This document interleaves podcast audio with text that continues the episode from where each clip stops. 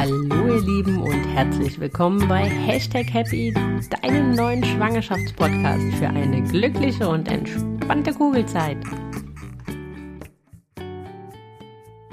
Hallo ihr Lieben und herzlich willkommen bei einer neuen Folge Hashtag Happy. Heute wird es mal wieder bürokratisch, denn ich habe den lieben Felix von Einfach Elterngeld eingeladen und wir reden über die Elterngeldreform 2021, was euch da erwartet, äh, für wen das gilt und so weiter, was es für Neuerungen gibt. Bevor wir jetzt aber starten, ja, möchte ich euch nochmal sagen, dass natürlich auch im März ein neuer Kurs Löwenmama beginnt. Mein Online Online-Kurs für deine mentale Vorbereitung auf deine Wunschgeburt. Ist ein ganz, ganz toller Online-Kurs, der dich in vier Wochen auf neun Schritten zu deiner Wunschgeburt begleitet. Wenn du mehr dazu erfahren willst, dann schau einfach in den Link in meinen Show Notes beziehungsweise in der Folgenbeschreibung. Und wenn du Fragen hast, dann zögere nicht, melde dich gerne bei mir, dann vereinbaren wir ein erstes kostenfreies Kennenlerngespräch, in dem du alle deine Fragen loswerden kannst. Ich freue mich auf jeden Fall auf dich, dich auf deine kraftvolle, furchtlose und mental unbesiegbare Wunschgeburt vorzubereiten begleiten, denn auch du bist eine Löwenmama. Und jetzt wünsche ich euch ganz, ganz viel Spaß bei der Folge mit dem Felix.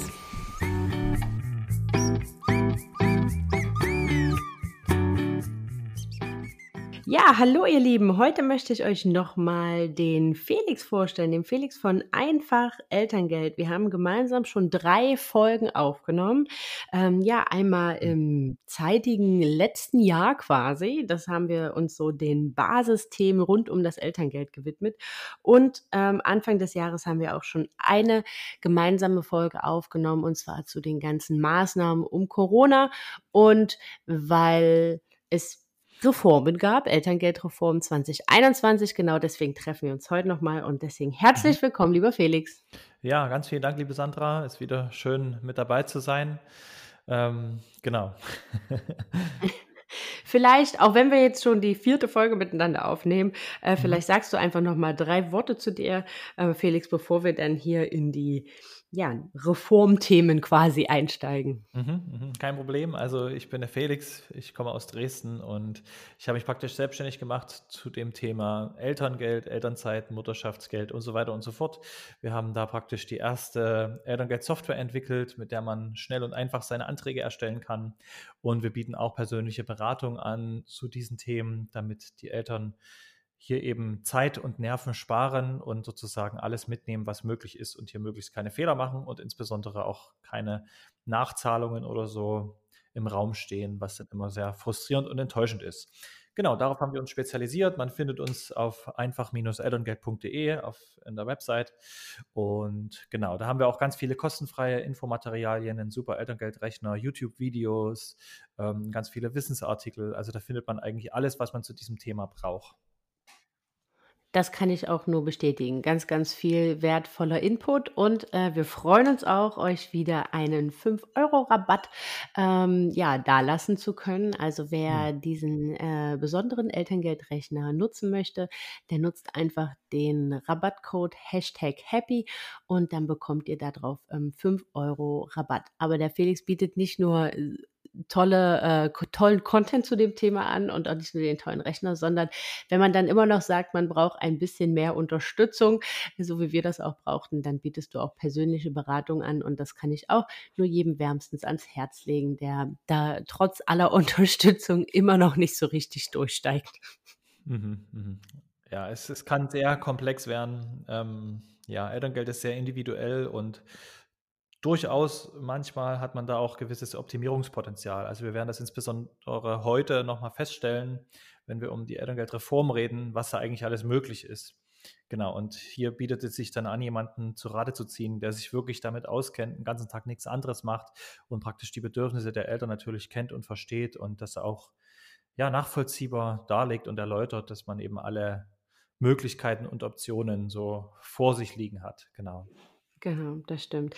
Und ähm, falls wieder Fragen aus diesem Podcast entstehen, äh, gehen wir am 8.2. gemeinsam auf Instagram auf äh, meinem Kanal Hashtag Happy Podcast, alles zusammengeschrieben, live um 20.30 Uhr. Also wenn ihr da Fragen habt aus diesem Thema, dann meldet euch sehr, sehr gerne. Ähm, schickt mir diese Fragen entweder auf Instagram oder über meine Website www.hashtag-happy.com und da das Kontaktformular, dann sammle ich das alles, leite das an den Felix, äh, an den Felix weiter und der beantwortet dann eure Fragen in dem Live. Und jetzt würde ich sagen, Felix, mhm. lass uns starten mit mhm. der Reform. Mhm. 2021 heißt, sie gilt wahrscheinlich ab 2021. Naja, Vorsicht, hier ist schon das erste Problem. Also, okay, gut. Ja, ähm, also es ist so, vielleicht kurz vorweg, das Elterngeld wurde jetzt praktisch 2007 eingeführt ähm, und hat das Erziehungsgeld abgelöst und seitdem gab es verschiedene größere Reformen, zwischendurch auch kleinere Änderungsgesetze. Die größte markante Reform war zum 01.01.2012. Die nächste kam zum 01.01.15, wobei die meisten Regelungen erst wirksam wurden für Kinder geboren ab 1.07.2015. Und jetzt stehen wir praktisch vor der nächsten großen Reform. Hintergrund ist praktisch gewesen, dass die Reform zu 2015 evaluiert werden sollte über mehrere Jahre. Das wurde praktisch 2018 so ungefähr abgeschlossen. Da gab es einen ganz großen Evaluationsbericht. Und aus diesem sollten dann praktisch das Elterngeld optimiert werden. Ne, also du siehst, die haben jetzt praktisch drei Jahre lang überlegt aus dem mhm. Evaluationsbericht, was man jetzt machen kann. Also das ist wirklich so ein bisschen, ja, äh, ein schwieriges Thema gewesen, weil ähm, ja, das hat, das hat sich sehr in die Länge gezögert. Da haben sich auch manche Politiker im Bundestag darüber beschwert, was da jetzt so lange gebraucht wird. Aber jedenfalls liegt jetzt der Entwurf vor, wurde vom Bundeskabinett beschlossen im ähm, September 2020. Mhm. Und ähm, jetzt ist es schon durch verschiedene Stufen durch. Die erste Lesung im Bundestag haben wir schon hinter uns. Es war auch schon im Bundesrat. Und gerade heute, am 14.12., haben wir praktisch den Familienausschusstagen in der öffentlichen Anhörung, wo auch neue Änderungsanträge praktisch eingehen sollen zu diesem Gesetzesentwurf, über den wir heute reden. Und nach aktuellem Stand, also das ist noch nicht in Stein gemeißelt, soll diese Reform, diese Änderungen, über die wir heute reden, erst für die Kinder gelten, die am 1. September 2021 geboren werden. Also zu dem Zeitpunkt, wenn der Podcast online geht im Februar, betrifft es praktisch die, die jetzt so frisch schwanger geworden sind, so ungefähr. Mhm. Also ja, genau. ich da nicht fest. Ich kenne das mit diesen Berechnungen jetzt nicht bis ins letzte Detail, aber so ungefähr. Also wer den Podcast hört und ähm, praktisch gerade den positiven Test hat, der ist da wahrscheinlich schon betroffen, es sei denn, das Kind kommt signifikant vor dem errechneten Entbindungstermin. Ja, genau. Nee, kann ich nur bestätigen. Wir haben es am 5.1. erfahren und die Lilou ist am 11.9. geboren. Also das sollte ungefähr passen. Genau, sehr cool, ja. Also ähm, genau, in diese Richtung geht es eben und es gibt da keine irgendwie kein Wahlrecht, dass man sagt, ich möchte schon von dem neuen Gesetz profitieren oder so, auch wenn es am 31.08. geboren wird, das Kind, dann gilt das alte Recht. Ja, und wenn es am 1.9. Mhm. kommt, dann gilt das neue Recht. Also da gibt es wirklich kein Wahlrecht. Da, das ist einfach so. Ne? Ähm, und es ist auch so, ich habe so verschiedene ähm, Nachrichten gelesen, auch auf Instagram, wo es dann hieß, es gilt schon ab 1.1.21. Das ist auf jeden Fall eine Fehlinformation. Ja. Okay. Und das ist ja ganz gut zu wissen. Jetzt liegt ja irgendwie die Vermutung nahe, das ging jetzt dann, man kam jetzt doch in die Pushen. ist ja. das denn jetzt im Zusammenhang auch mit Corona entstanden oder ist das ähm, komplett unabhängig voneinander zu sehen? Ich würde das schon sagen, dass man das unabhängig voneinander sieht. Also mhm. Corona die Elterngeldanpassung, die war ja wirklich ähm, anlassbezogen. Ne? Und da hat man auch sehr mhm. schnell praktisch äh, hier gute Regelungen getroffen. Ne? Da haben wir in der letzten Podcast-Folge ausführlich darüber gesprochen.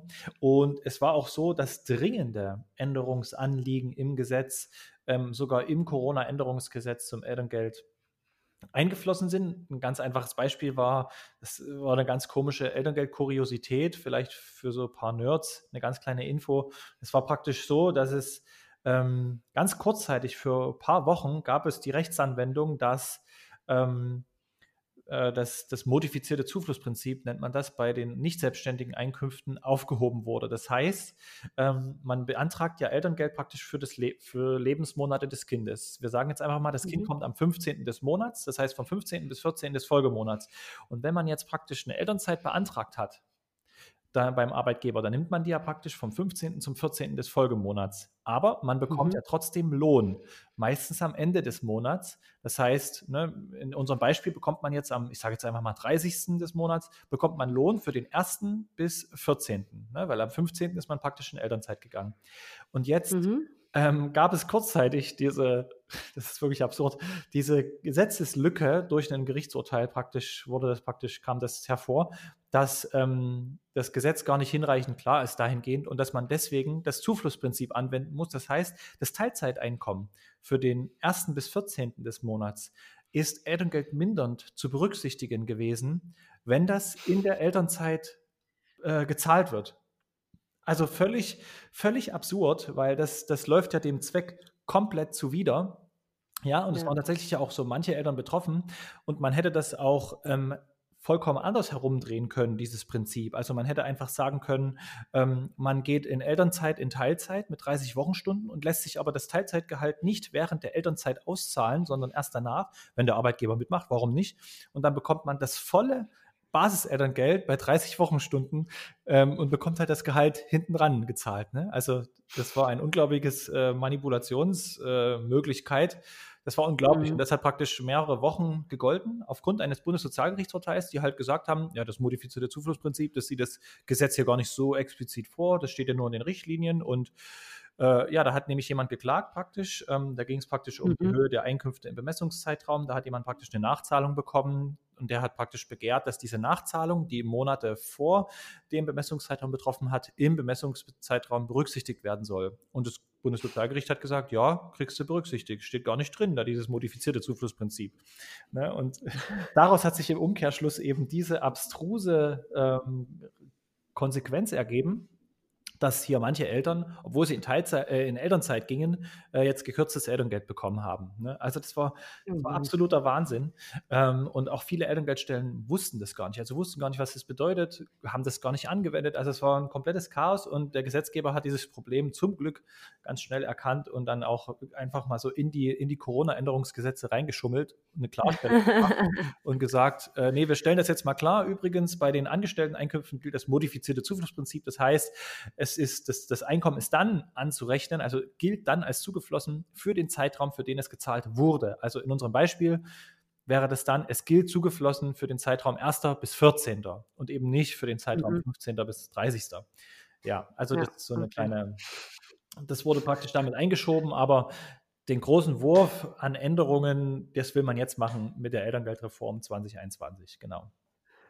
Okido, meine Herren.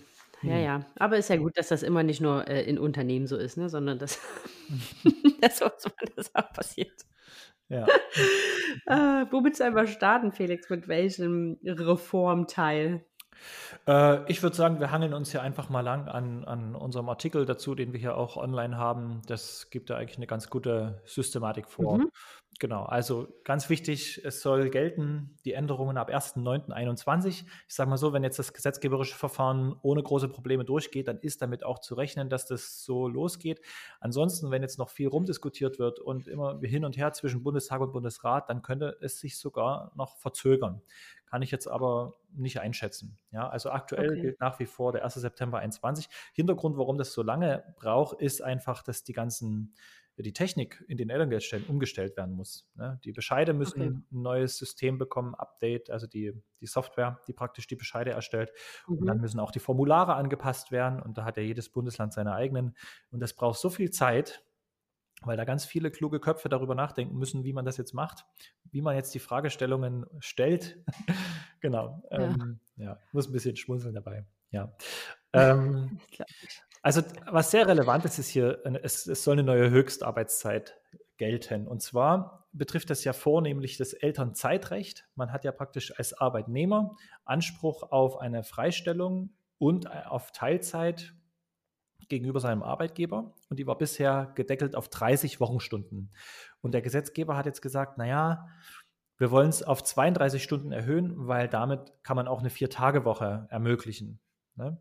Ah, okay. Mhm. Das praktisch im Elternzeitgesetz verankern und damit aber auch im Elterngeldgesetz. Das heißt, aktuell darf man ja während des Elterngeldbezuges nur maximal 30 Wochenstunden erwerbstätig sein.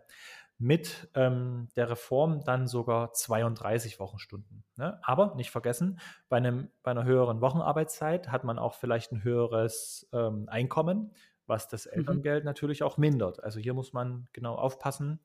Ja, auch bei Elterngeld Plus, wer da 32 Wochenstunden dazu verdient, bei einem gleichen Gehalt vor und nach der Geburt, eben nur anteilig weniger, dann wird das Elterngeld Plus ja auf jeden Fall in der Höhe schon mal gekürzt. Ja, also hier muss man aufpassen ähm, und sich das genau vorher überlegen, äh, beziehungsweise sich das optimieren. Vielleicht ein guter Tipp beim Dazuverdienen bei Elterngeld Plus. Vielleicht kann man mit dem Arbeitgeber ein laufend steuerpflichtiges Arbeitsentgelt vereinbaren, was dem optimalen Elterngeld plus Brutto entspricht. Das heißt, ähm, die, die Grenze praktisch, wo Elterngeld plus nicht gekürzt wird und alles, was man darüber hinaus verdient, kann man ja vielleicht mit dem Arbeitgeber vereinbaren, dass es als Prämien, also als Einmalzahlung oder sonstige Zahlung mhm. gezahlt wird. Das ist so ein klassischer Trick in Anführungszeichen, auch letzten Endes eine Gesetzeslücke, also ich würde es nicht sagen Lücke, es ist, es ist offensichtlich und auch gesetzgeberisch so gewollt. Hintergrund ist, dass halt mhm. Prämien und Einmalzahlungen das Elterngeld vor der Geburt nicht erhöhen und damit mindert es auch das Elterngeld nicht im Umkehrschluss im Bezugszeitraum. Ja, so das okay. ist, eine, ist ein klassisches Gestaltungsmodell, dass man eben am optimalen Elterngeld plus Brutto arbeitet und alles darüber hinaus über Prämien und Einmalzahlungen quartalsweise oder halbjährlich hier eben oder einmal im Jahr dazu erhält.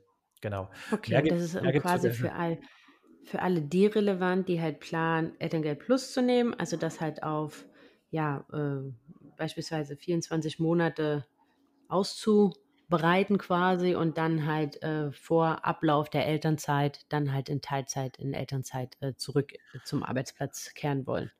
Zum Beispiel, ja. Also das ist eine Variante. Ähm, man kann ja auch während Basiselterngeld in ähm, in Teilzeit arbeiten, ne? gerade die Selbstständigen, die vielleicht das ihren okay. Gewinn derart optimieren können, dass sie eben während des Basiselterngeldbezuges dann eben keinen Gewinn machen. Dann bekommen sie das volle Basiselterngeld, obwohl sie vielleicht 32 Wochenstunden arbeiten.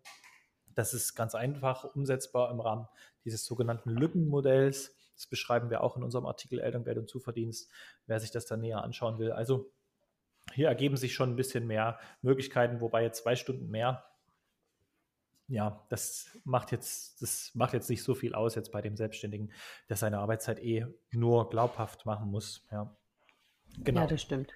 Aber es gut, ist ja ganz gut, dass es halt so die Möglichkeit gibt, halt vier volle Tage und nicht, mhm. äh, ja, mein, das ist ja oft denn in der Realität ganz oft so, dass man vier volle Tage macht. Ja. Ähm, weil dann halt einfach ja die zwei Stunden, ja meine Güte, die nimmt man dann noch so mit, ne? Und ja. äh, dann halt aber die teilweise dann halt nicht vergütet bekommt. Also von daher ist das ja schon mal eine, eine ganz gute Idee vom Grundsatz her. Mhm. Ja, ich, ich denke auch, es ist ein bisschen ein Geschenk an die Arbeitgeber. Ne? Genau. Im Sinne von, ja, man, man erlaubt hier 32 Wochenstunden, damit die eben nicht so einen Hickhack machen müssen von 7,4 Stunden oder so bei einer Viertageswoche. Genau. Irgendwie sowas, solche, solche, so ein Hickhack, genau. Ja, Oder äh, den einen Tag von bis Mittag und den nächsten Tag bis 14 Uhr und den darauffolgenden Tag bis 16 Uhr und dann wieder nur ja. oder solche ganzen wilden Regelungen, ne? Ja, genau. um die ja, Tage irgendwie zu verteilen. Dahingehend sieht ja das Elternzeitgesetz übrigens auch gar nichts vor. Also ein Anspruch auf die Verteilung der wöchentlichen Arbeitszeit ähm, ergibt sich nicht aus dem Elternzeitgesetz. Das heißt, es ist immer etwas, was man mit dem Arbeitgeber individuell klären muss. Also man kann jetzt nicht in seinem Elternzeitantrag schreiben, ich möchte 32 Wochenstunden Teilzeit kommen und ähm, diese Arbeitszeit verteilt über vier Tage.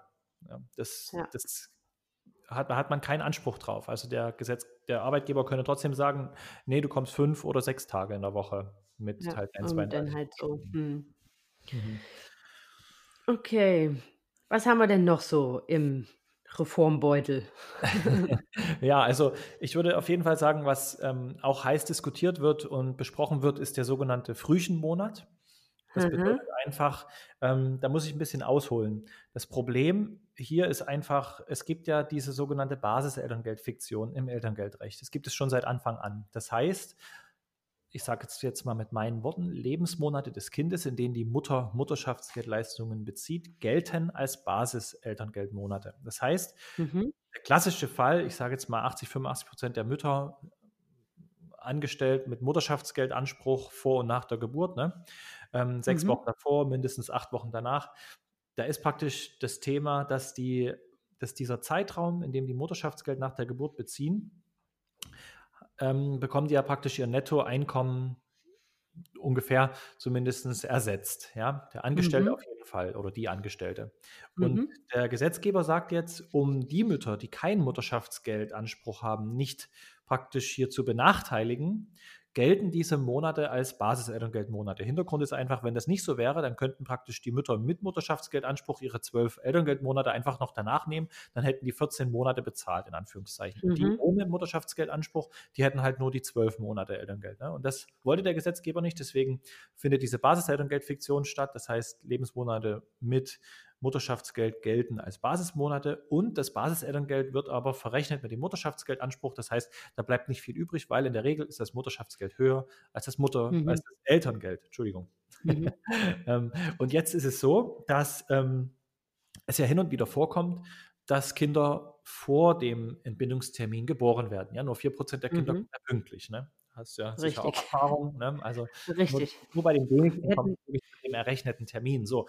Und daraus ergibt sich aber das Problem, dass der Gesetzgeber im Mutterschutzgesetz sagt, na, man soll mindestens diese 14 Wochen Mutterschutz bekommen. Das heißt, bei den Kindern, die vor der Geburt, vor dem errechneten Termin kommen, dass die praktisch diese Differenztage der sechs Wochen vor mutterschutzlicher Zeit bekommen die praktisch hinten dran.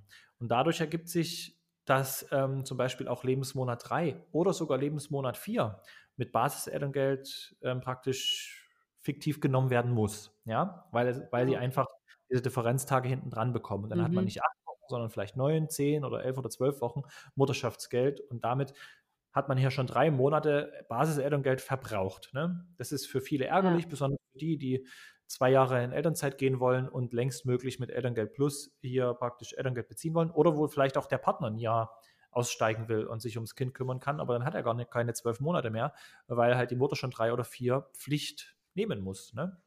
Ja. So, das ist praktisch ein Problem gewesen oder ist und wird es auch noch weiterhin geben. Aber mit dieser Einführung des Frühchenmonats passiert jetzt Folgendes. Und das steht jetzt auch noch ein bisschen zur Debatte. Also der Gesetzgeber sagt, als Frühchen im Elterngeldrecht soll gelten, ähm, wenn ein Kind sechs Wochen vor dem errechneten Termin kommt. Woher mhm. man jetzt diese sechs Wochen nimmt, das ist, das das ist ehrlich gesagt ein bisschen fraglich, weil in der, in, im sonstigen Recht ähm, und Sozialrecht geht man davon aus, dass ein Frühchen ist, wenn es halt entweder unter 2.500 Gramm wiegt, das Kind, mhm.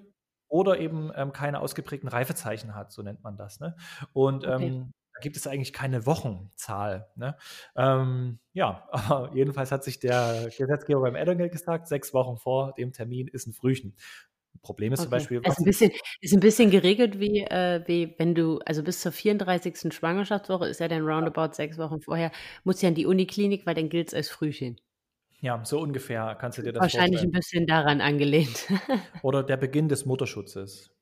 Ja, okay. Ne? Ja, ja, klar, gut. Aber das steht auf jeden Fall noch zur Debatte und das finden auch sehr viele ungerecht, weil zum Beispiel manche sagen: „Ja, was ist denn, wenn mein Kind jetzt fünf Wochen und, äh, 6 Tage vor errechneten Mhm. Termin am ersten mhm. Tag des Mutterschutzes. Ne? So, aber aktuell ist der Gesetzentwurf eben wie folgt, dass wenn das Kind sechs Wochen davor kommt, dann bekommt man praktisch einen Basiselterngeldmonat dazu. Das heißt, man hat nicht gemeinsam 14, sondern gemeinsam 15 Monate. Ne? Mhm. Ne? Also jetzt ähm, sagen wir mal, der hat, das Kind kommt eben jetzt sechs Wochen eher.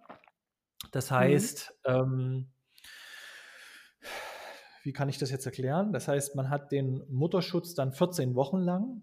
14 Wochen durch vier sind ähm, dreieinhalb Monate. Ja, dreieinhalb, ja. Ne, also ist, sage ich mal, Lebensmonat 4 auf jeden Fall mit, ähm, mit dem Basiselterngeldbezug praktisch ähm, versehen.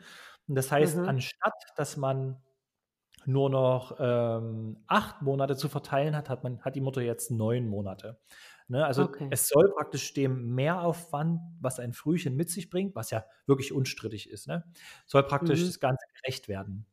Es gibt noch einen ganz anderen interessanten Alternativvorschlag zu, diesem, zu dieser Thematik, die nämlich sagt, dass ähm, dass der Elterngeldbezug erst beginnen soll mit, ähm, wenn das Kind nach Hause kommt, weil das Frühchen ist ja in der Regel wirklich immer in der Klinik, ne? gegebenenfalls sogar mit Inkubator, ich glaube bei Frühchen sogar ja. in aller Regel.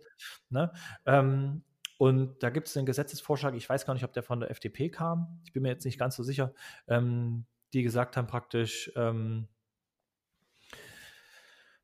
ja, das soll erst beginnen, praktisch die Lebensmonate nicht anhand des Geburtsdatums, sondern mit, als die praktisch nach Hause kommen. Ne? Ja, okay. Also mit dem also, Moment, wenn, wenn, wenn halt, ja, es ist ja in der Regel so das Frühchen, also je nachdem wie früh, ne, ähm, dass die halt noch so ein bisschen länger in der Klinik bleiben müssen. Auf jeden und, Fall. Ja. Und dann äh, mit, mit nach Hause kommen. Ja. Mhm. ja würde mhm. ja auch Sinn machen von der Sache her, ne? Auf jeden Fall. Und jetzt äh, gibt es ja aktuell durch Corona das Problem, ähm, dass zum Beispiel Väter gar nicht in die Klinik können. Ja, Zumindest genau. habe ich das mal so gehört. Ich weiß es jetzt nicht genau. Aber ja, das ist so. Also das ist immer von Klinik zu Klinik mhm. unterschiedlich. Mhm. Ähm, bei vielen dürfen die Väter bei der Geburt mit dabei sein, in manchen mhm. Kliniken komplett, bei manchen, in manchen Kliniken erst wirklich, ähm, wenn es in Kreiser geht, aber danach quasi haben die in der Regel eine Stunde und danach müssen die gehen und dürfen auch mhm. nicht auf die Wochenbettstation. Mhm. Ja, oha. Und das ist ja schon sehr. Ja, es ist schon krass. jetzt stell dir mal vor, jetzt stell dir mal vor, ähm, das ist wirklich ein Frühchen und jetzt hat der Vater aber Elternzeit für den ersten Lebensmonat beantragt. Jetzt sitzt er praktisch zu Hause, darf seine Frau und das Kind nicht besuchen, aber geht halt auch nicht arbeiten. Ne? Das ja. ist halt auch, widerspricht dem Sinn und Zweck des Elterngeldes. Und wenn man es übrigens genau nimmt, äh, ist es auch, äh, ist er gar nicht Elterngeld berechtigt, weil er muss ja während des Elterngeldbezuges im selben Haushalt des Kindes wohnen und das Haushalt des Kindes mhm. ist ja in der mhm. Klinik. So, das hier sind ja. echte Praxisprobleme, die sich hieraus ergeben. Und da ist dieser Vorschlag eigentlich gar nicht so schlecht, weil das würde auch dem Vater und auch den Arbeitgebern der Väter total entgegenkommen wenn man sagt, der, der Lebensmonat oder der Elterngeldbezugszeitraum ist halt nicht am Geburtsdatum geknüpft, sondern an der Haushaltsaufnahme. Genau. Mhm. Also hier gibt es auf jeden Fall noch, ähm, wird darüber debattiert, was da jetzt am besten ist. genau. Und das ist auch noch nicht in Stein gemeißelt. Genau. Okay. Ja, aber das ist auf jeden Fall spannend, ja, spannend. und interessant, ja. Auf jeden Fall. Aber es gilt jetzt halt nur für früh. Ach nee, warte mal, das gilt für ab sechs Wochen. Also wenn jetzt ein Kind mhm. quasi äh, sogar schon im siebten oder im sechsten Monat zur Welt kommt, würde das dafür dann halt auch schon entsprechend mhm. gelten. Mhm. Ja, wenn ich das okay. Gesetz so richtig verstanden habe, ja, und dann aber trotzdem auch nur einen Monat mehr. Also ja, ah, es ist okay. schwierig. Ne? Also man, es gibt da nicht zwei Monate mehr, je nachdem, wie länger das ist.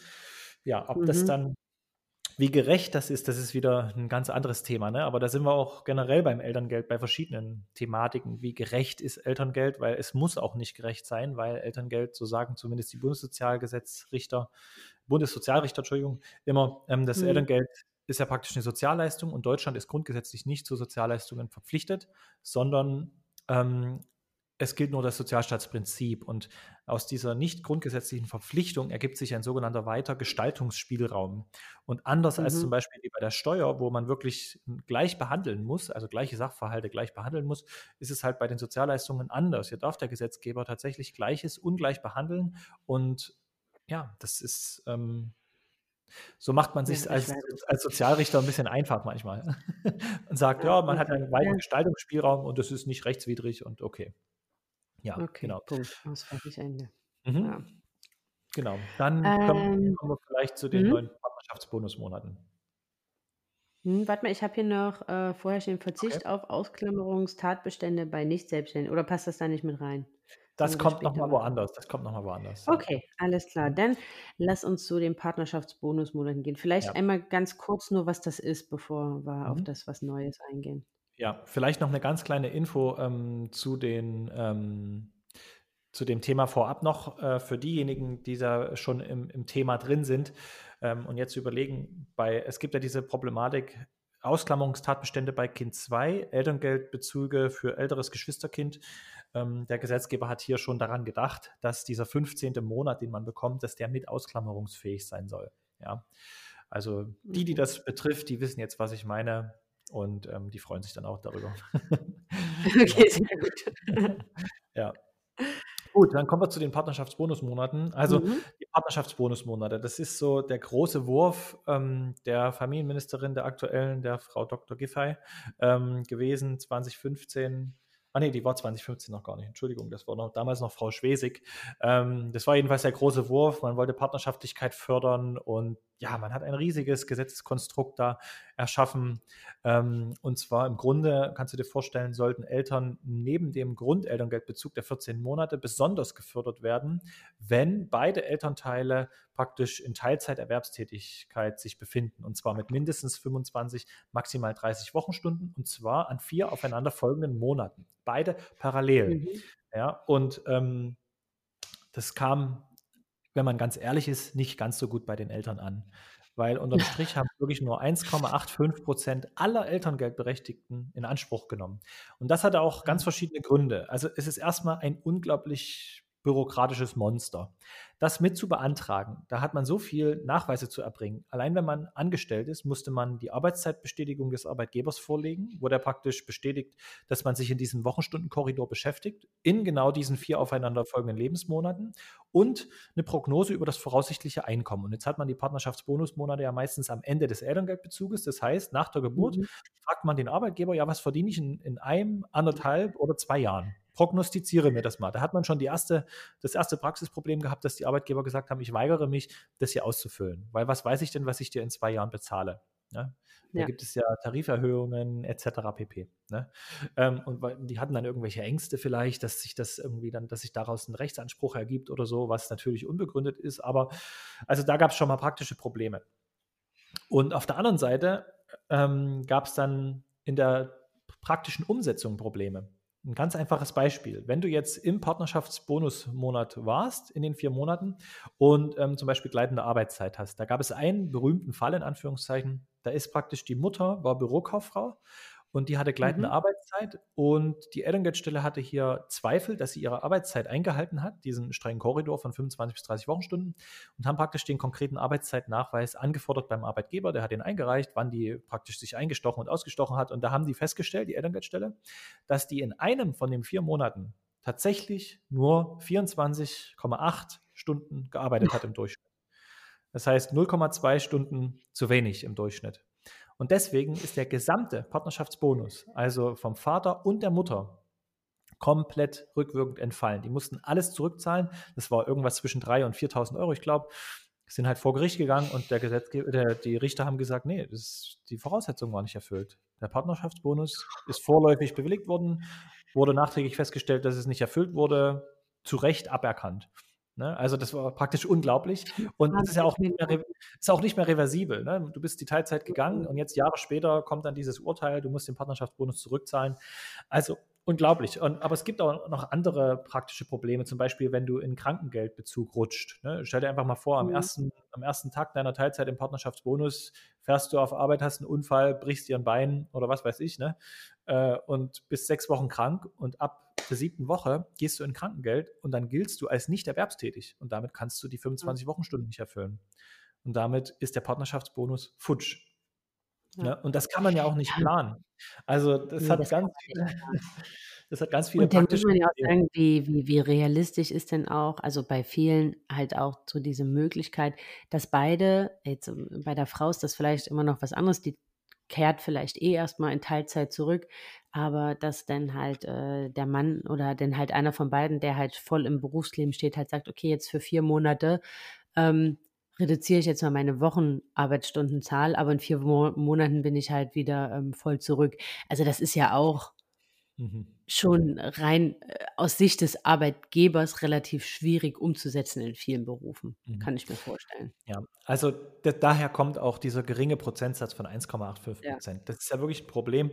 Ähm, wenn die Eltern dann fragen, dann zum Beispiel in der Beratung, ja, wie ist denn das mit dem Partnerschaftsbonusmonat? Wir haben das hier gelesen mhm. und das wird vom, vom, Gesetzgeber ja so als was Tolles beschrieben und Förderung ja. der Partnerschaftlichkeit und es klingt so, als würde sich der Bonus komplett lohnen, ne? also wirklich ein Bonus. Mhm. Viele glauben auch, dass die unterm Strich dann mehr raushaben, als wenn sie Vollzeit arbeiten und das ist natürlich totaler Quatsch. Ne? Also das, das nehme ich den Eltern auch nicht übel, dass die das glauben, weil das wird manchmal so mhm. suggeriert. Alleine schon der Name Elterngeld Plus, das klingt ja so nach einem Mehr, aber es ist ja. eigentlich nur mehr an Zeit. Ne? So, ähm, das Problem ist einfach, wenn man es dann konkret ausrechnet, dann ähm, sehen die Eltern bei der hohen Wochenstundenzahl und dementsprechenden Zuverdienst ist man meistens im Mindestbetrag, das heißt 150 Euro. Das heißt, ich verzichte auf mindestens 10 Wochenstunden oder je nachdem, wie viel man eben vereinbart hat ne, und bekomme dafür 150 Euro. Also die, alle, die im Höchstbetrag sind, da kann man das pauschal so sagen, diese bekommen nur die 150 Euro, weil das vorgeburtliche mhm. Entgelt ja bei 2770 Euro netto gedeckelt ist, ja, was hier auch total unfair ist. Also da setzen wir uns eigentlich auch dafür ein, dass, ne, da kann man jetzt darüber reden, Elterngeldreform, da würden wir eigentlich sagen, bei den Partnerschaftsbonusmonaten die Höchstbetragsdeckelung muss bei der Zuverdienstberechnung aufgehoben werden, aber mhm. ja, das, darüber wird nicht gesprochen. Ähm, also es lohnt sich einfach finanziell nicht wirklich. Ne? Und ja, das heißt, ja. in der Beratung, wenn Eltern uns fragen, lohnt sich der Partnerschaftsbonus für uns, sagen wir immer, wenn beide Eltern sowieso vorhatten, in Teilzeit zu arbeiten, und zwar mindestens 25, maximal 30 Wochenstunden, dann bitte den Partnerschaftsbonus mitnehmen. Das sind mindestens 1200 Euro, weil 150 Euro mal vier Monate mal zwei Personen sind eben diese 1200 Euro. Die bekommt man praktisch geschenkt. Aber jetzt mhm. extra deswegen das zu machen, lohnt sich meistens finanziell nicht und ist halt ein zu großes Risiko, weil da eben so viele, so viele ja.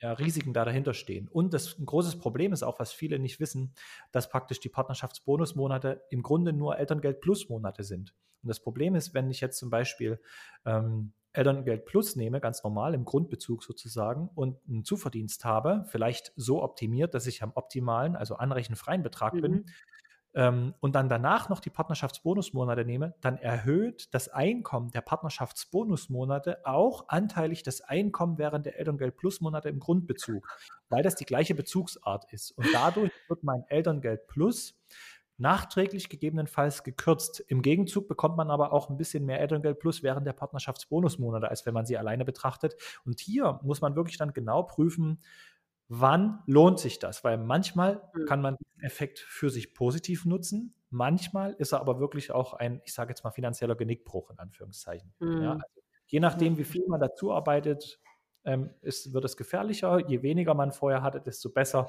wirkt sich dieser Effekt aus. Also hier hat man auch nochmal Gestaltungsmöglichkeiten, aber es ist dadurch so unglaublich komplex, das versteht, ganz ehrlich, auch der, der Akademiker nicht wirklich, was mhm. da passiert. Und das ist, das ist eigentlich, das ist eigentlich ganz gefährlich. Und das Problem ist auch, unserer Erfahrung nach, manchmal in den Elterngeldstellen, wenn die Eltern danach fragen, die Bearbeiter, die können das manchmal selber gar nicht so genau erklären. Die sagen einfach nur, ja, ich gebe hier diesen einen Wert ein, diesen einen Zuverdienst. Und der wird eben über alle gerechnet. Aber was das jetzt genau bedeutet und wie das funktioniert mhm. und wie man das vielleicht verbessern könnte, da scheitert es manchmal ein bisschen in, dieser, mhm. in diesem Beratungsauftrag. Ja, also das ja. ist wirklich schwierig und hier bräuchte man viel mehr Klarheit. Aber jetzt, das war ja die aktuelle Version und jetzt soll praktisch ja. der Partnerschaftsbonus noch attraktiver gemacht werden. Jetzt und bin was, ich gespannt. Ja, ähm, und das ist ehrlich gesagt, naja, ähm, nicht so ganz der große Wurf. Ich bezweifle, dass hier jetzt signifikant mehr Eltern den Partnerschaftsbonus wählen werden. Und zwar haben die jetzt folgende Änderungen beabsichtigt. Es sollen nicht mehr zwingend vier Lebensmonate sein, sondern mindestens zwei, maximal vier. Also man kann zwei, drei oder vier nehmen. Das ist erstmal schon nicht schlecht. Mindestens zwei quasi. Genau, man muss mindestens zwei nehmen, aber die hintereinander sind. Ne? Ähm, mhm. Und darf maximal vier. Also das ist schon mal eine Flexibilisierung. Wer zum Beispiel sagt, der mhm. Arbeitgeber, wir können keine vier, wir können maximal zwei machen, ne, dann können die das auch mitnehmen. So. Dann ähm, muss man es parallel nehmen, ist logisch, ne, schon wie vorher. Und die, der Arbeitszeitkorridor wurde erweitert. Aktuell sind es ja mindestens 25, maximal 30 und jetzt ist es mindestens 24, maximal 32. Ne? Also es wurde ein bisschen erweitert, angeknüpft an diese Dreitages-, Viertageswoche. Ne? Also theoretisch kann jetzt hier der eine Elternteil die Drei-Tage-Woche machen und der andere Elternteil die Vier-Tage-Woche. Ja. Mhm. Sind wir bei sieben Tage in der Woche Arbeit. Ne? ja. ja. genau, also ja, ähm, das im Grunde und es soll so sein, dass wenn jetzt im Nachgang festgestellt wird, dass die Voraussetzungen in einem Monat nicht vorlagen, soll nicht der gesamte Bonus entfallen, sondern nur der Bonus von diesem einen Monat. Und das ist schon mal ja. wirklich nicht schlecht und nimmt ein ganz großes Risiko. Aber diese ganzen anderen Thematiken, das ist immer noch, immer noch vorhanden. Also äh, die Partnerschaftsbonusmonate sind meiner Meinung nach immer noch zu komplex und lohnen sich angesichts der Komplexität finanziell nicht wirklich. Hm. Ne?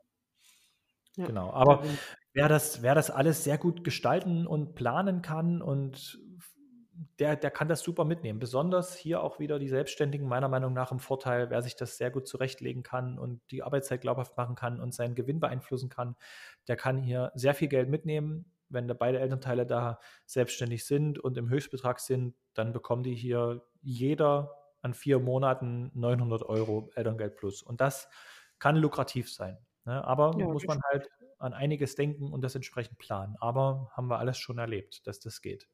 Ja. Ja, sehr gut. Also es gibt, es gibt, man muss sich halt nur, also es wäre wie immer, ne? Man muss sich halt nur entsprechend damit äh, mhm. beschäftigen. Mhm. Ja, ähm, dann kommen wir jetzt auch schon zum nächsten Thema, wenn du magst. Mhm. Ja, gerne. Ja, ich glaube, über die Partnerschaftsbonusmonate haben wir auch in der einen Anfangsfolge schon mal Ja, auf jeden Fall. In der zweiten war das, glaube ich, in der ähm, 29, Hashtag 29 haben wir da, Mhm. glaube ich, auch schon sehr intensiv. Äh, auf jeden Fall deine, deine Ausführung über, Mhm. okay, ja, das klingt ganz toll, äh, Mhm. aber wenn man so, der Teufel liegt wie immer im Detail, ähm, kann ich mhm. mich auf jeden Fall äh, noch ganz gut dran erinnern. Mhm. Ja, also es, ich sage jetzt auch nicht, dass das jetzt eine ganz schlechte Idee ist. Ich, ich verstehe den Ansatz dahinter Ne? Und ja, aber es ist halt wie so oft, ne? Es klingt erstmal super, aber natürlich die Realisierung, also ich kann nur sagen, wir haben da ja auch drüber nachgedacht, aber am mhm. Ende sieht die Realisierung halt einfach anders aus, ne? Also schon mhm. alleine dann halt zu sagen, okay, ähm, ja, ich würde jetzt äh, mal auf vier Monate auf Teilzeit switchen, ist halt auch schon sowas, wo halt die viele Arbeitgeber sagen, äh, also jetzt bei meinem Mann beispielsweise, äh, was? Ne? so, mhm. was halt, klar ist dann halt die eine Seite vielleicht, hat das Verständnis, ja, warum macht, aber für die andere Seite ist es dann halt relativ schwierig halt umzusetzen. So, die Arbeit muss natürlich auch gemacht werden. Wer soll die denn auffangen in der Zeit und so weiter und so weiter. Also, ja, deswegen, das klingt halt oft super, ne? Und ich glaube halt wirklich so für Selbstständige, die das halt selber ganz gut beeinflussen können, halt auch, wie viel mhm. Gewinne haben sie gegebenenfalls und wie lege ich jetzt meine Arbeitszeit glaubhaft dar. Ich meine, da ist man ja dann auch, kann man ja das vielleicht auch dann halt besser noch beeinflussen. Da ist das sicherlich, kann ich mir sehr, sehr gut vorstellen, eine super, eine super Möglichkeit. Aber ähm, ja, ne, ich glaube, es klingt toll, aber es ist halt schon sehr tricky und äh, hat halt doch die ein oder andere Hürde mit mhm. inbegriffen. Ja, genau. Also hier sollte man sich wirklich gut mit auseinandersetzen mit der Thematik, bevor man sich da hingibt, sage ich mal. Ja. Richtig. Genau, dann kommen wir schon zum nächsten Thema. Es geht um das Thema die günstige Prüfung bei Eltern mit Mischeinkünften. Die soll praktisch jetzt eingeführt werden. Und das betrifft praktisch, ähm, also das ist was, was ich mir schon lange gewünscht habe oder sage, das würde das Elterngeldrecht sehr viel verbessern im Sinne der Eltern. Und ähm, das bedeutet praktisch Folgendes. Ähm, es gibt ja Eltern, die sind praktisch angestellt ne? Hm. und ähm, haben nebenbei eine Selbstständigkeit, ein Gewerbe oder irgendwie was Freiberufliches. Und Jetzt gibt es Konstellationen, dass ähm, zum Beispiel, sage ich mal, Entbindungstermin ist im Dezember, sage ich mal, 2020. Und mhm. jetzt ist aufgrund der Selbstständigkeit definitiv das Vergleichseinkommen aus 2019 zu nehmen, Januar bis Dezember 19. Einfach weil eine Selbstständigkeit vorlag. Und das hat ganz viele, ganz vielen Eltern zum Nachteil gereicht, weil ähm, die da vielleicht in 2019 noch nicht so viel gearbeitet haben wie in 2020. Ne? Mhm. Und der Gesetzgeber hat diese Problematik ein bisschen gesehen, sage ich mal, und gesagt, wer wirklich geringfügig selbstständig ist, der darf praktisch darauf das beantragen, dass er als komplett Angestellter betrachtet wird, elterngeldrechtlich. Das heißt in unserem Fall, dass dann Dezember 19 bis November 2020 zählt, beziehungsweise wenn Mutterschutz mhm. vorher war, ein bisschen vorher noch, aber ne, dass eben man nicht mehr komplett auf 2019 gehen muss. Und ja. ähm, aktuell im Gesetzesentwurf ähm, ist es so, dass praktisch folgende Voraussetzung dafür sein muss, für dieses Wahlrecht, nämlich man muss die Gewinneinkünfte, also Einkünfte aus selbstständiger Arbeit, Gewerbebetrieb und oder Land- und Forstwirtschaft im Kalenderjahr vor der Geburt, in unserem Fall 2019, und in den Kalendermonaten des Geburtsjahres bis zur Geburt, in unserem Fall Januar bis November 2020, nicht mehr als durchschnittlich 35 Euro im Monat sein. Ja? Mhm. Das heißt, in unserem Beispiel muss, ich muss selber ein bisschen drüber lachen. Ja. Ähm, das heißt, das heißt, dass, ähm, das Einkommen in 2019 aus selbstständiger Arbeit oder Gewerbebetrieb darf 410 Euro nicht überschreiten und aber auch in 2020 bislang, also Januar bis November, darf nicht mehr als 410 Euro sein.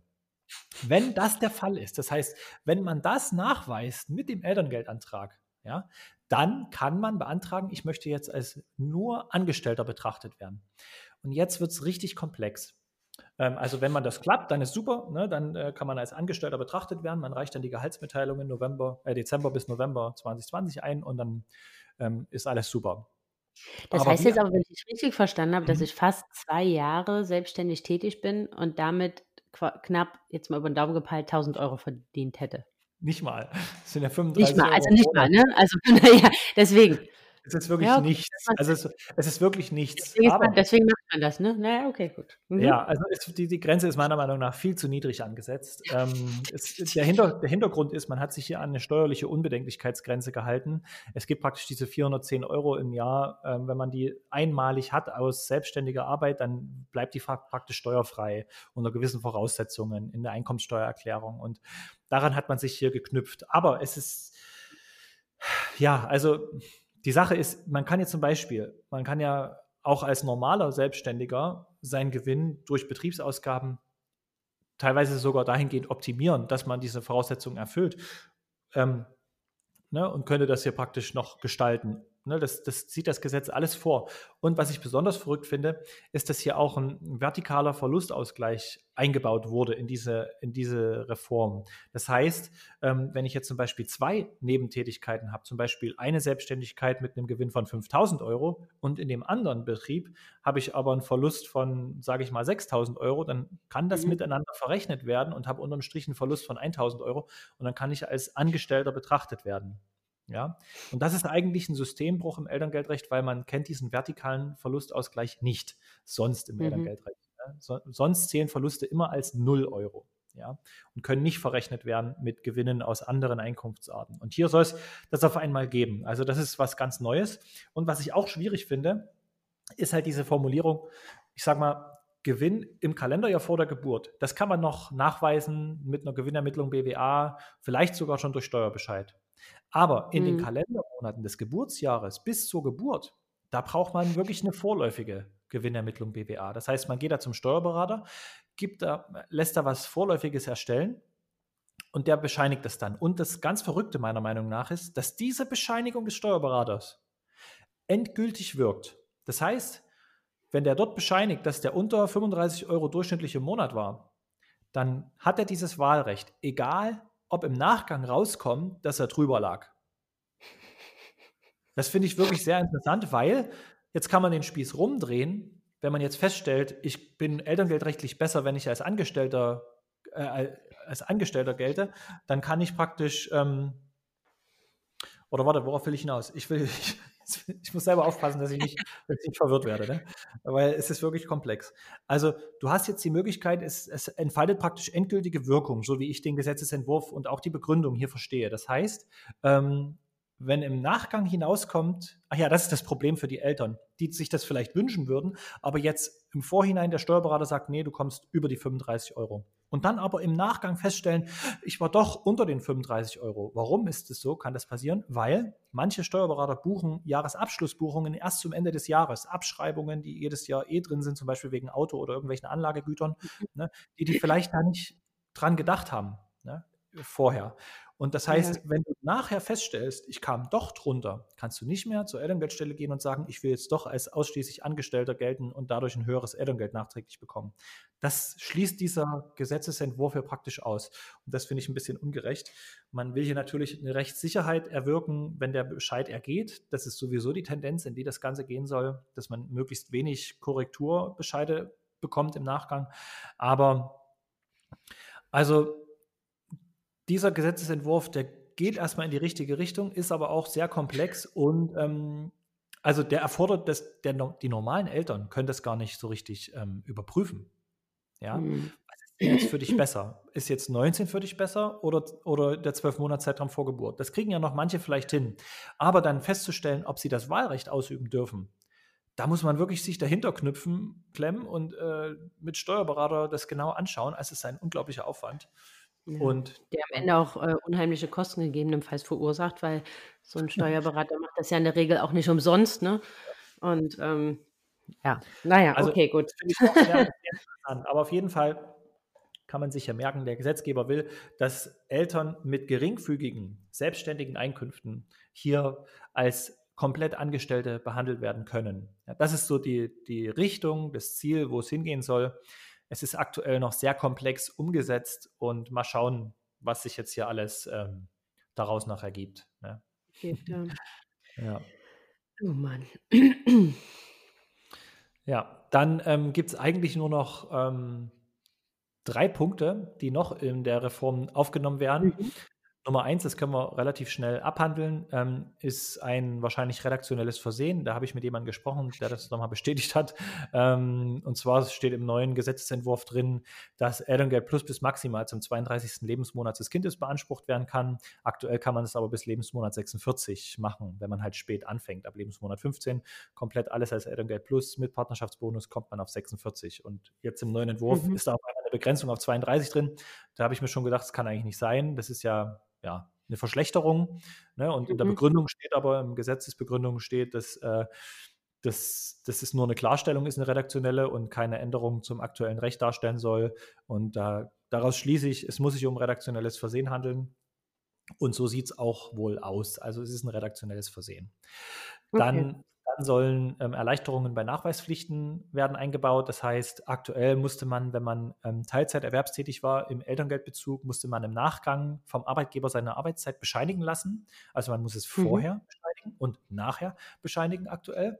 Ähm, man hat diese Nachherbescheinigung rausgenommen jetzt aus dem Gesetzestext. Warum?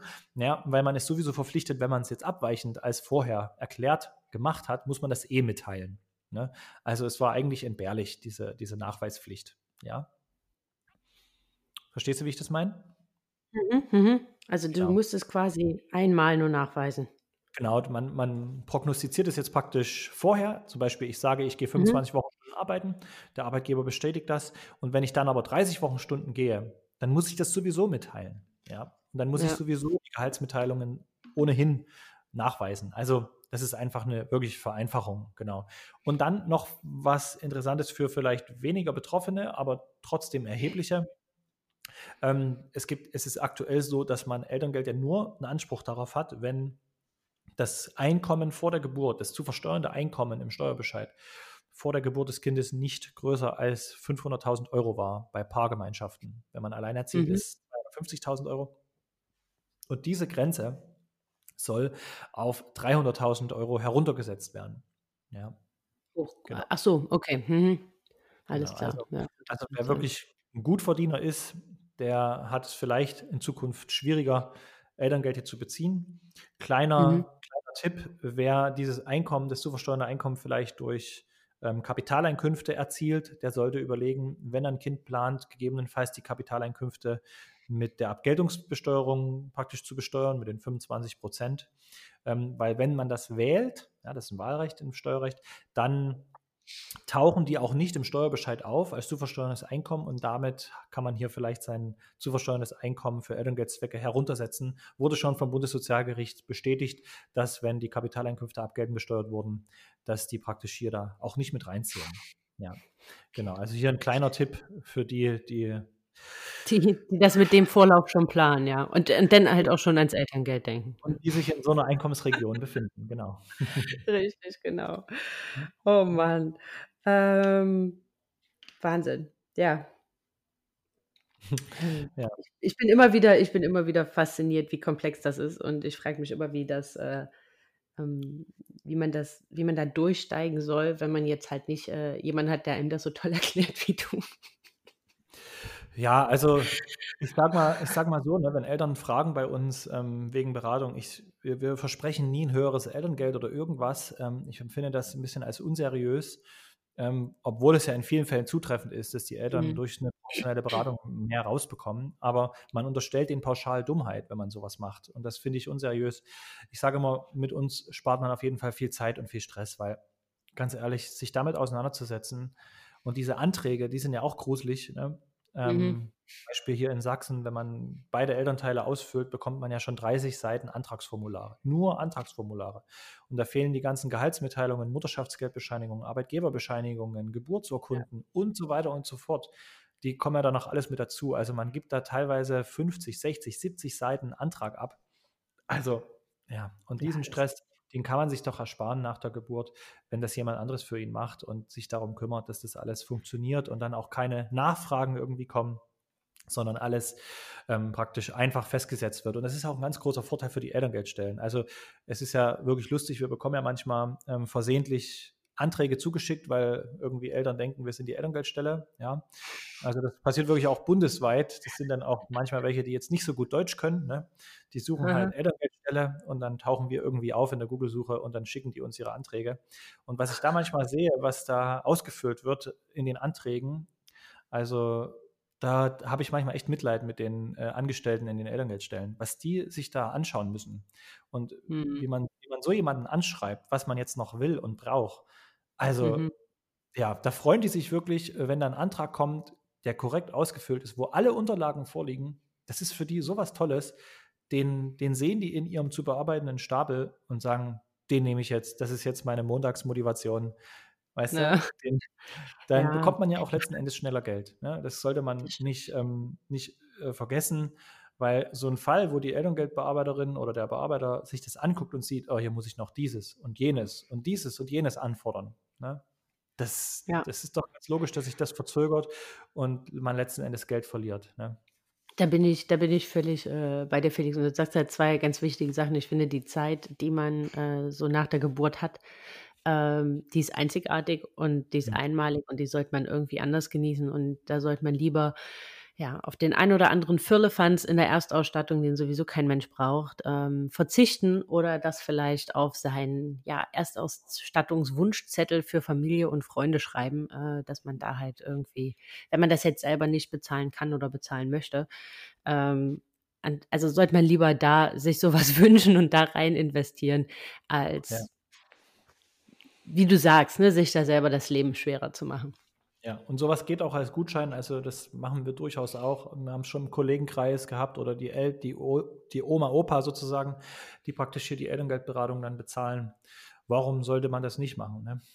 Richtig, genau. Also bevor man das 25. Schnuffeltuch bekommt und den 28. DM-Gutschein, den man sicherlich auch gut gebrauchen kann, versteht mich nicht falsch, aber ähm, ne, man bekommt auch so viel Quatsch zur Geburt geschenkt. Äh, wie ich sage, ne, das 28. Schnuffeltuch, weil jeder irgendwie seinen DM-Gutschein an, an sowas dranhängen möchte, dann, mhm. ja, ne, dann ist ja. einem mit sowas halt einfach mehr geholfen. Mhm. Aber gut.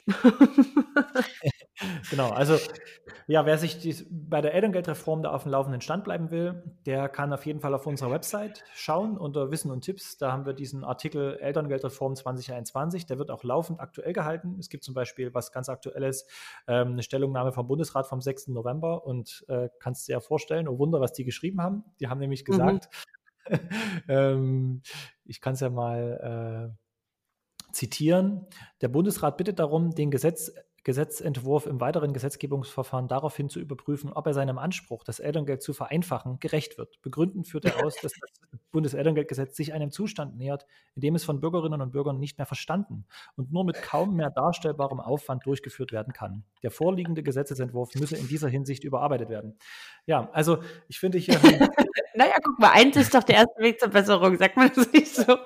also, das ist ja wirklich auch das, das Abstruse hier. Äh, es ist ja ein Bundesgesetz, ja, vom Bundestag verabschiedet, ne, alles klar. Und aber die Bundesländer müssen das ja umsetzen. Ne? Also die haben ja praktisch die ja. Verwaltungshoheit darüber und die sitzen praktisch an der Quelle. Die wissen, die kennen die Probleme, die wissen, worum es geht. Ne? Und ja, dass die sowas schreiben, das ist eigentlich ein Wink mit dem Zaunpfahl an den Gesetzgeber, dass das nicht eine Vereinfachung ist, sondern es wird mhm. komplexer. Ja. Aber so ist ja. es. Und ähm, so ist es. Ja. An sich ist Elterngeld eine tolle Sache so grundsätzlich. Ja, äh, das auf jeden Fall. Also da sollte man sich auch, glaube ich, im Vergleich zu anderen Ländern äh, so überhaupt gar nicht beschweren. Ne? Also da braucht man nur in unsere Nachbarländer schauen und ich glaube, da geht es uns schon äh, sehr, sehr gut, dass wir wirklich die Möglichkeit haben, mit ähm, ja, Ersatzleistungen halt so viel Zeit mit unseren Kindern halt im ersten Lebensjahr ähm, zu verbringen. Also da muss man ganz ehrlich sagen, da sollten, das ist dann schon Jammern auf hohem Niveau. Mhm. Ähm, ja, also wenn ich so nach Holland schaue oder in die Schweiz oder ne, also da ist ja quasi nach acht Wochen, also nach dem gesetzlichen Mutterschutz, ist ja dann Schluss. Mhm. Und ja. äh, oder auch in, selbst in Frankreich ist das ja auch so, ne? Und da muss man sagen, da, da geht es uns schon wirklich sehr, sehr gut. Ähm, das Einzige, was ich hier noch auf unserem Zettel habe, Felix, ist Verzicht auf Ausklammerungstatbestände bei Nicht-Selbstständigen. Hat man das jetzt schon? Habe ich das nur? Du hast recht, warte mal.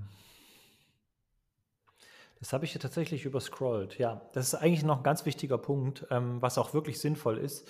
Ähm, das ist was, was, praktisch der Gesetzgeber klarstellt. Das ist wie diese Klarstellung von, von vorhin, die ich erzählt habe, wer, wer bei den Corona-Gesetzen. Eigentlich gab es das schon immer, dass man auf Ausklammerungstatbestände verzichten konnte bei Nicht-Selbstständigen. Ein ganz einfaches mhm. Beispiel ist, wenn wir jetzt hier bei, bei dem Beispiel bleiben, Geburtsdatum im Dezember 2020 und ähm, jetzt ist die Mutter, äh, beginnt der Mutterschutz, ich sage jetzt einfach mal am 31. Oktober. Und dann hat die ja vom 1. bis 30. Oktober volles elterngeldrelevantes Gehalt gehabt, nur an einem Tag im Monat Mutterschaftsgeldbezug. Ne? Mhm. Und nach der aktuellen Rechtslage fliegt dieser Monat Oktober raus. Obwohl vielleicht der, der Monat am Anfang des Bemessungszeitraums niedrigeres Einkommen hatte, weil es vielleicht da noch nicht beschäftigt war oder noch niedriger eingruppiert war, wie auch immer. Ne? Ähm, und es würde sich praktisch für sie lohnen, wenn sie auf diese Ausklammerung verzichten könnte von, von dem Oktober 2020. Ne? Mhm. Und ähm, das war früher so. Dann hat aber irgendwann das Bundessozialgericht, das war im März 2016 oder April 2016, festgestellt, na Moment mal, diesen Verzicht gibt es ja nur bei Selbstständigen. Bei Angestellten gibt es den gar nicht. Und hat kurzerhand dann gesagt, das muss raus. Und die Bundesländer haben sich hier ganz, ganz schwer getan. Erst im Januar 18 gab es dann die Verwaltungsanweisung dazu, dass es eben diesen Verzicht nicht mehr geben soll. Aber man hat schon von Anfang an gesagt, es soll wieder eingeführt werden. Jetzt mit der Elterngeldreform soll es wieder kommen. Das heißt, eine weitere günstige Prüfung, nämlich neben, wenn man angestellt war, also Mischeinkommen hatte, kann man jetzt mhm. auch noch prüfen, kann ich denn auf Ausklammerungstatbestände verzichten, wenn ich angestellt bin, um ein höheres Elterngeld zu erzielen? Also hier ist es wirklich eine super Sache für die Angestellten, aber es ergibt sich auch daraus wieder ähm, ein Mehrbedarf an Beratung, an Überprüfung, weil man muss natürlich dann beide Bemessungszeiträume miteinander vergleichen. Oder es müssen ja nicht nur zwei sein, es können ja auch drei, vier Bemessungszeiträume sein, die sich daraus mhm. ergeben je nachdem, wie viel mehr Ausklammerungstatbestände man hat. Gerade wenn da noch Kurzarbeit und sowas mit dazu kommt, das sind ja alles so Sachen, die man vielleicht ausklammern kann oder eben nicht, weil man eben prüfen muss. Ne? Auch hier die Steuerklasse wieder mit im Blick haben. Das war meistens mit der Hauptgrund, warum wir damals noch ähm, auf die Ausklammerung verzichtet haben, weil die halt im Oktober die 3 hatte und wenn jetzt der Oktober ausgeklammert wird, dann hat sie insgesamt aber die 1 oder die 4. Ne? Und deswegen, also hier muss man immer genau schauen, was ist dann unterm Strich am besten. Genau, mhm. aber das geht Fall in die richtige Richtung, das ist was richtig Gutes, ja. Okay, ja super. Guck mal, da haben wir doch mit was, was ja, Schönem, äh, mit was Schönem geendet. ja, äh, ja, dann würde ich sagen, haben wir jetzt auch ähm, so gut wie, haben wir jetzt auch alles durch, oder? Ich denke schon, ja. Mhm. Genau, ich würde mich dann auch an deiner Website orientieren und das alles nochmal kurz und knackig äh, versuchen zusammenzufassen. Ja. Ähm, ich denke aber, werde da einfach auch auf deine auf deine Website verlinken, wenn da ihr nochmal ähm, ja, mehr Details äh, sucht, dass ihr die dann da findet. Ähm, das bekommt ihr, wenn ihr euch bei dem Newsletter anmeldet oder wenn ihr den schon habt, dann bekommt ihr das ja ohnehin jeden Montag mit Erscheinen der neuen Podcast-Folge in euer E-Mail-Postfach geflattert. Und ansonsten, wenn sich daraus jetzt Fragen ergeben, dann schickt mir die gerne, denn am 8.2. um 20.30 Uhr gehe ich mit dem Felix auf Instagram Live, um eure Fragen mhm. zu beantworten. Und gegebenenfalls noch ja mit dem ein oder anderen Add-on der Reform, die sich jetzt hier in den nächsten anderthalb Monaten ergibt, dass wir da vielleicht noch an der einen oder anderen Form nochmal nachlegen können.